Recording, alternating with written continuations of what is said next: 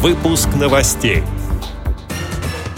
Специалисты ВОЗ обсудили пути сотрудничества с представителями российских железных дорог. В Волгограде завершает работу выставка «Видеть невидимое».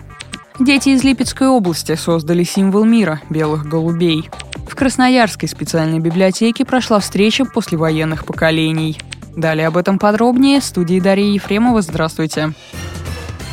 В Ярославле состоялся круглый стол по вопросам сотрудничества предприятий Всероссийского общества слепых с Северной железной дорогой и Торгово-промышленной палатой региона. На встрече обсудили проблему поставок продукции предприятий ВОЗ для российских железных дорог. Были определены приоритеты по закупке необходимых товаров и созданию безбарьерной среды на объектах транспортной инфраструктуры. Особый разговор зашел о продукции предприятия ВОЗ «Самара Автожгут». Руководство торгово-промышленной палаты обещало оказать помощь в сотрудничестве с Ярославским электровозоремонтным заводом. По итогам круглого стола достигнута важная договоренность. С третьего квартала предприятие ВОЗ получит возможность заключать договоры с Ярославской дирекцией материально-технического обеспечения без участия в торгах. В Волгограде завершает работу выставка «Видеть невидимое». Это первая в России экспозиция тактильных картин, воспроизводящих знаменитые полотна из собрания Пушкинского музея столицы. Для демонстрации в Волгограде были выбраны шесть картин. Среди них «Благовещение» Сандра Боттичелли, «Мадонна с младенцем Лукаса Кранаха-старшего», «Натюрморт с атрибутами искусств» Жана Батиста Симеона Шардена. На выставке побывали представители Волгоградской региональной организации ВОЗ. Впечатлениями поделилась председатель Наталья Агапиенко я, во-первых, не ожидала, что такого качества аудиогид.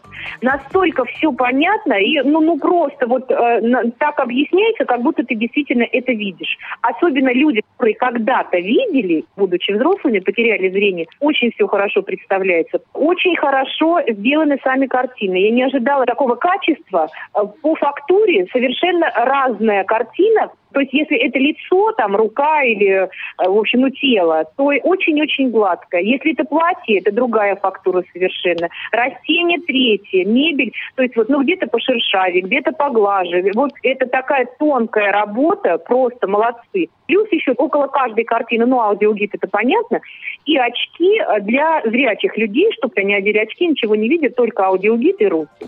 Те, кто не успел посетить выставку, еще могут это сделать. Сегодня последний день ее работы в Волгограде. Затем проект отправится в Воронеж.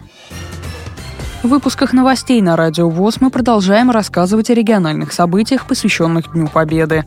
Материалы подготовлены нашими общественными корреспондентами. 72-ю годовщину Великой Победы отметили в Грязинском краеведческом музее Липецкой области, сообщает председатель молодежного совета местной организации ВОЗ Надежда Качанова. Мероприятие организовали для детей. Им рассказали о подвиге земляков во время войны. Один из ярких представителей военного времени, герой Советского Союза Иван Флеров, принимал участие в боях с первых дней Великой Отечественной. Был назначен командиром первой экспериментальной реактивной артиллерии. В 1941 году батарея попала в засаду врага.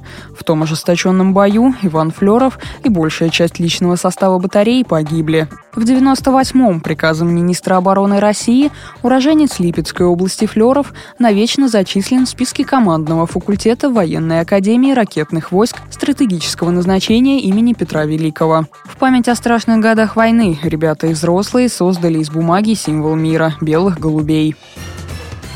А в Красноярской краевой специальной библиотеке в рамках празднования очередной годовщины Великой Победы прошел вечер встреча после военных поколений «Память сердца». Почетными гостями вечера стали участник Великой Отечественной войны Алексей Сергеевич Заборцев, труженица тыла Раиса Панфиловна Прохорова, дети войны Антонина Макаровна Земцова и Валентина Петровна Васильева. Они поделились воспоминаниями о тяжелом времени. Со словами благодарности от ныне живущих поколений коллектив хореографической студии «Радуга» «Радужка» вручил почетным гостям цветы и порадовал прекрасным танцем под музыку знаменитой песни «Калинка». На празднике прозвучали стихи и песни о войне в исполнении читателей библиотеки. Завершилась встреча коллективным исполнением песни «День Победы». Передает специалист по связям с общественностью библиотеки Ольга Артемова. С этими и другими новостями вы можете познакомиться на сайте Радио ВОЗ. Мы будем рады рассказать о событиях в вашем регионе. Пишите нам по адресу новости собака ру. Всего доброго и до встречи.